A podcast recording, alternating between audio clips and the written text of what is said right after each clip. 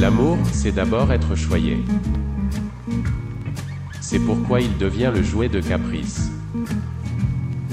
Il ne laisse pas passer la déloyauté, même lorsqu'il se donne.